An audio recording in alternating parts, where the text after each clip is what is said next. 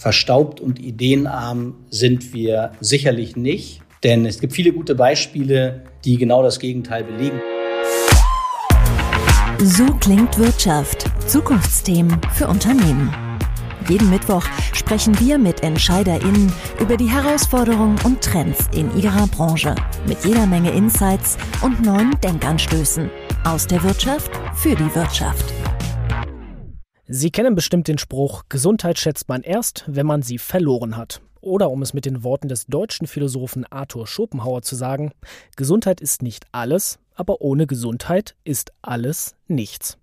Es wird ja viel geforscht und weiterentwickelt, denn medizinischer Fortschritt ist wichtig, damit das Gesundheitssystem und die Versorgung von Patientinnen verbessert wird. Aber der Gesundheitsmarkt und unser Gesundheitssystem sind komplex, reguliert und in vielen Bereichen bürokratisch. Stichwort Faxgerät. Wie gelingt es jetzt also hier, Innovationen schneller, im wahrsten Sinne des Wortes, aus der Theorie in die Praxis zu bringen?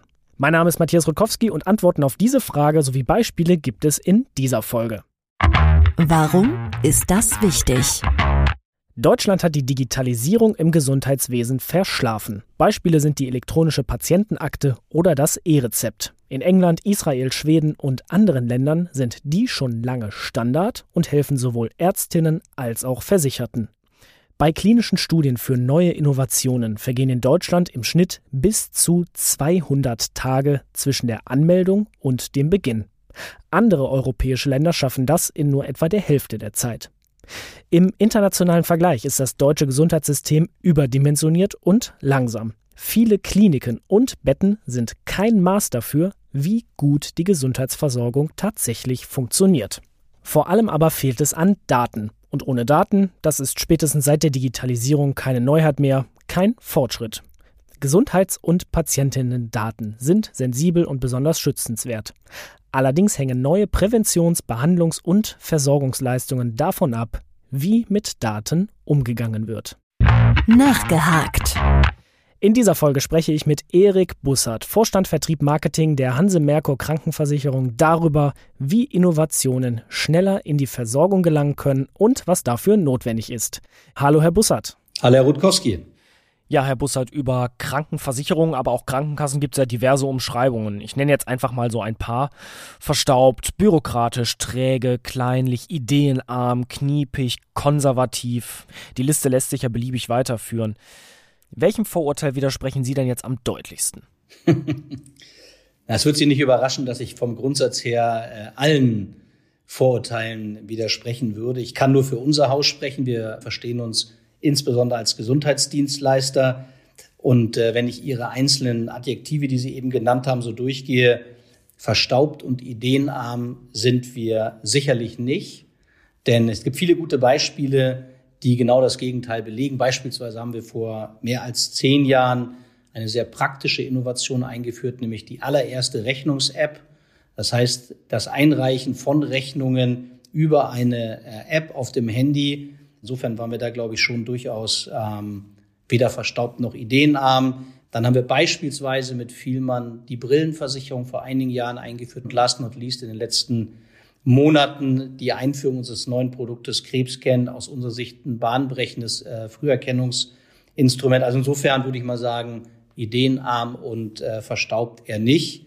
Bürokratie, da würde ich Ihnen gewisserweise insofern recht geben, als dass wir natürlich als Versicherung immer das Thema Regulatorik haben. Das heißt, daran müssen wir uns natürlich orientieren.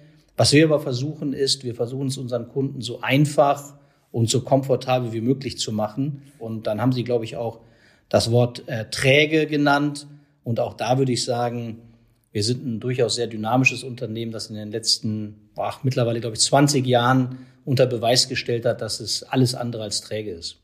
Ich greife jetzt mal Ihre beiden Stichpunkte auf Bürokratie und Regulatorik. Es ist ja ein offenes Geheimnis, dass der Gesundheitsmarkt stark reguliert ist durch Gesetze und Vorschriften, vor allem halt hier in Deutschland. Nun muss man aber auch ganz ehrlich sagen, so ein Markt wirkt ja dann nicht wirklich innovationsfreudig.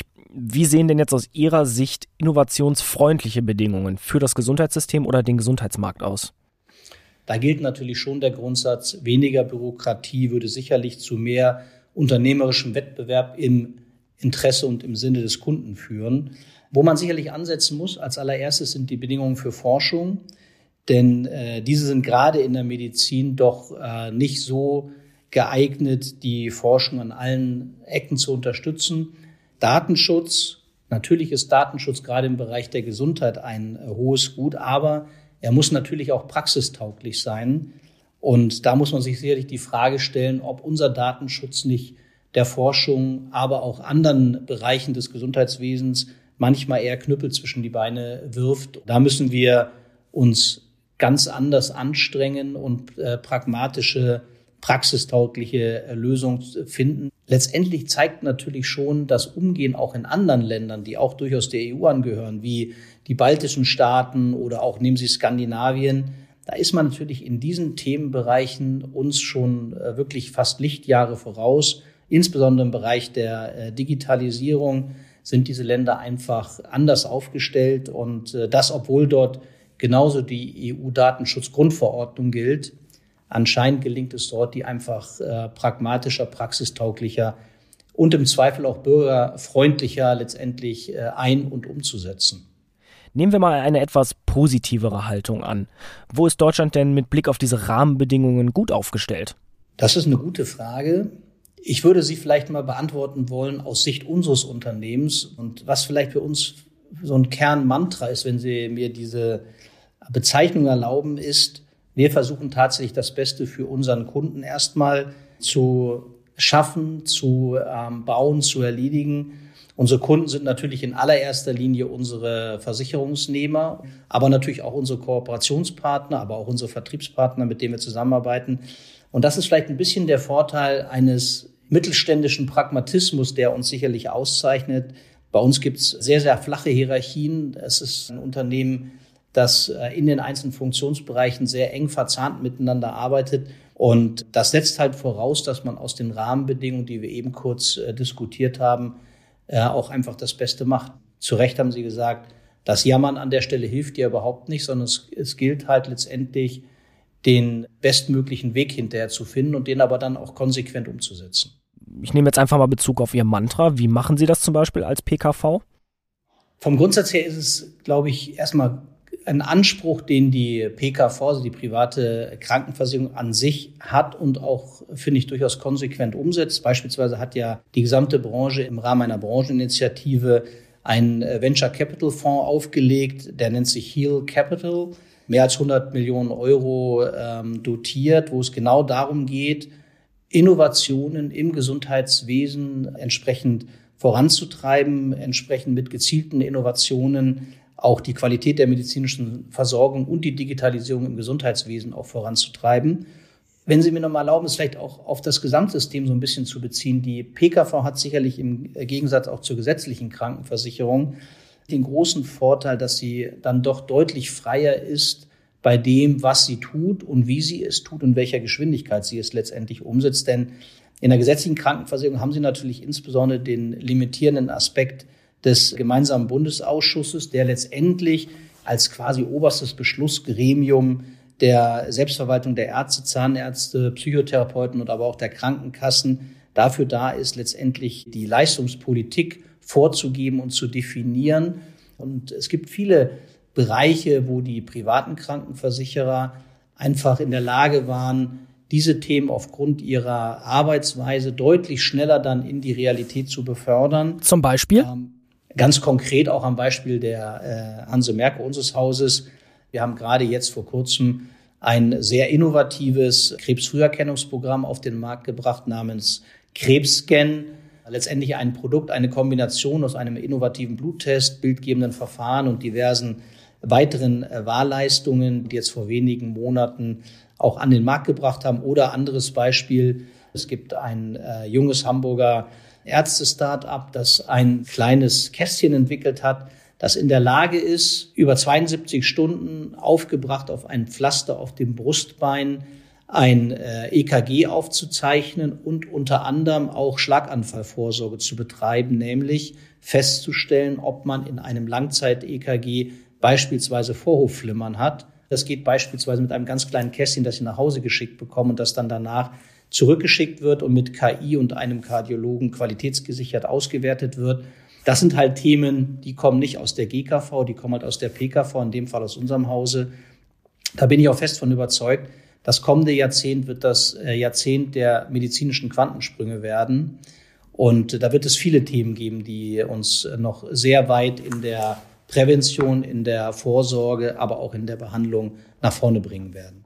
Aber bei diesen ganzen Versicherungsleistungen geht es natürlich auch ums Geld. Und über Geld reden wir Deutschen ja nicht so gerne, sagt man uns ja häufig nach. Deswegen innoviert es sich nicht auch aus Sicht einer privaten Krankenversicherung ein bisschen leichter, weil einfach mehr Geld da ist? Ich weiß gar nicht, ob wirklich mehr Geld in dem Sinne da ist. Ich glaube, das, was uns ein bisschen an der Stelle unterscheidet, ist, dass wir sicherlich an vielen Stellen einfach anders arbeiten, dass wir flexibler vorgehen, dass wir natürlich auch den Vorteil der Innovation nicht ausschließlich nur im Kundennutzen oder im Patientennutzen sehen. Und ich glaube, da ist die private Krankenversicherung doch durchaus äh, sehr gut aufgestellt. Sie haben vorhin so ein Dreieck angesprochen aus Partnerunternehmen, Sie als Krankenversicherung und eben Ihren Versicherten. Hm. Wie einfach bzw. schwierig ist das denn jetzt, diese ganzen Interessen unter einen Hut zu bringen dann? Ich glaube, das ist immer eine Herausforderung, aber eine kundenorientierte Strategie zu verfolgen, also letztendlich sich auf die Bedürfnisse der Versicherten zu konzentrieren, sich diese Bedürfnisse immer wieder vor Augen zu halten, die in den Mittelpunkt des Handelns zu stellen. Darauf können sich letztendlich alle Stakeholder verständigen, weil dafür ist dieses Gesundheitssystem da. Dass es dann Nebenbedingungen gibt, wie das Ganze muss natürlich effizient erfolgen. Es muss hinterher bezahlbar bleiben. Das ist ja auch im Interesse des Versicherten. Da geht es schon darum, letztendlich das in einer bestmöglichen Zusammenarbeit aller Stakeholder zu äh, orchestrieren und das umzusetzen. Dazu gehören natürlich neben den Versicherten ähm, alle Dienstleister in dem Gesundheitssystem, alle medizinischen Beteiligten, bei denen es dann wichtig ist, die gut miteinander zu vernetzen und äh, das aber immer wieder an äh, der Sicht des Patienten vorbeizuführen. Das heißt, ich höre die beiden großen Schlagwörter Customer First und Customer Centricity raus. Und trotz diverser, sage ich mal, auch unterschiedlicher Interessen von verschiedenen Stakeholdern geht es immer um die große Sache, um das große Ganze. Das würde ich so unterschreiben. Was können denn jetzt Patientinnen selbst zu einer besseren Gesundheitsversorgung beitragen? Ich glaube, vom Grundsatz her ist es, glaube ich, extrem wichtig, ein aktiver Partner in der Behandlung zu sein, also sich in die Behandlung auch entsprechend einzubringen. Aber es ist natürlich schon notwendig, dass äh, Versicherte in der Behandlung sich aktiv äh, beteiligen, also sich aktiv informieren, mit dem Arzt, mit den Ärzten zusammenarbeiten, um letztendlich auch die bestmögliche Behandlung äh, zu erhalten. Wir beispielsweise unterstützen da immer wieder mit unseren Assistanceangeboten, um letztendlich den Patienten genau das hinterher zu ermöglichen. Man kann natürlich in der Konsumentenhaltung immer sagen, ich lasse das alles auf mich einwirken, ich lasse mir das alles äh, vorkauen. Der aktive Patient ist da natürlich derjenige, der sicherlich sich besser in dieser äh, Gesamtkonstellation wiederfinden wird. Was aus meiner Sicht eigentlich der, der wesentlichste Aspekt ist, das Nutzen regelmäßiger Vorsorgeuntersuchungen, denn die Vorsorgeangebote, die es in Deutschland gibt, werden ja bei weitem nicht von allen genutzt. Und da wird natürlich schon die ganze Fragestellung der Datennutzung, der Digitalisierung, der künstlichen Intelligenz, alle Möglichkeiten, die es da gibt mit äh, Datenauswertung, mit dem Lernen aus den Daten, wird natürlich in der medizinischen Versorgung eine äh, immer größere Rolle spielen. Und da wird schon entscheidend sein, für uns alle diesen Prozess auch gut zu begleiten, auch so zu begleiten, dass sich auch die Versicherten in diesem Prozess wohlfühlen und sich da äh, keine Sorgen machen müssen. Und ich war letzte Woche auf dem Gesundheitskongress in äh, Köln und da gab es so einen ganz äh, guten Slogan, der ist mir haften geblieben, weil ich fand den eigentlich ganz äh, schön und hat ihn so auch noch nicht gehört. Dieser Slogan hieß ganz kurz Daten teilen, Menschen heilen. Und das hat mir sehr gut gefallen, weil ich finde, das trifft es wirklich kurz und knapp auf einen Nenner gebracht sehr gut. Ich greife diesen Paarreim einmal gerne auf. Sie sprachen vorhin vom aktiven Patienten, der Vorsorgeleistungen wahrnimmt. Wie sieht denn die andere Seite aus, so ein aktiver Versicherer? Ist es ein Unternehmen, was einfach schnelle und digitale, effiziente Prozesse hat? Oder ist es ein Unternehmen, was selber daran ein großes Interesse hat, neue Leistungen in den Markt zu drücken? Absolut. So sehen wir unsere Rolle auch. Genau so, nämlich derjenige zu sein, der in diesem Gesamtkonzert dafür sorgt, dass es auch äh, innovative äh, Lösungen gibt, der diese Lösung äh, aktiv vorantreibt. Und da geht es halt insbesondere auch darum, nicht nur auf der Seite der Innovation ähm, tätig zu sein und aktiv zu sein, sondern insbesondere auch die Partner in diese Themen mit einzubinden. Und auch das kann ja übrigens ein sehr kostendämpfender Aspekt in unserem Gesundheitssystem sein, dass man Partnerschaften eingeht und diese Themen letztendlich gemeinsam vereinbart, gemeinsam erarbeitet und daraus Lösungen letztendlich äh, konstruiert, die für den Versicherten sehr wertschöpfend sind im Sinne von äh, die Gesundheit entsprechend, die Gesundhaltung unterstützen, aber das immer vorbeigeführt an den Themen innovativ zu sein, aktiv zu sein, aber auch kreativ zu sein, denn es bieten sich einfach ganz neue Wege in den letzten Jahren, die es dann gilt äh, zu beschreiten. In der letzten Konsequenz müssen wir alle bereit sein, unsere Positionen, unsere Verhaltensweisen immer wieder zu überdenken und immer wieder auf den Prüfstand zu stellen, um letztendlich auch mit dieser Entwicklung nicht nur Schritt zu halten, sondern sie auch selber im Gesundheitssystem immer weiter voranzutreiben. Dann lassen Sie uns mal einen Blick in die Zukunft werfen. Was ist Ihr Wunsch für das Gesundheitssystem oder die Gesundheitsversorgung von morgen? Ich würde mir wünschen, dass es gelingt, die Forschung deutlich stärker noch zu fördern, die Gesundheitsdaten, die es gibt, nutzenbringend für den Menschen zu nutzen, im wahrsten Sinne des Wortes, Krankheiten früh zu erkennen, moderne Medizin zur Verfügung stellen, und zwar möglichst vielen Menschen zur Verfügung stellen. Und, wenn Sie mir das als privater Krankenversicherer erlauben, den Hinweis, den Menschen auch die Möglichkeit bieten, ihr jeweilige Versicherungsart, die sie denn haben möchten, frei zu wählen. Also dieses duale System, das wir in Deutschland haben, aus äh, gesetzlicher und privater Krankenversicherung nicht einzuschränken, sondern den Menschen selbstbestimmend das über, zu, äh, zu überlassen, für welches System sie sich entscheiden wollen. Da knüpfen wir doch dann direkt zum Ende dieser Folge einmal an. Und jetzt der Gedanke zum Mitnehmen. Herr Bussard, welchen Gedanken oder welchen Impuls möchten Sie unseren Zuhörenden denn nach dieser Folge mit auf den Weg geben? Ich würde mit auf den Weg geben, allen, die hier zugehört haben, erhalten Sie Ihre Gesundheit, tun Sie dafür alles, was Sie tun können, gehen Sie regelmäßig zur Vorsorge und zur Früherkennung, achten Sie auf sich, bleiben Sie gesund.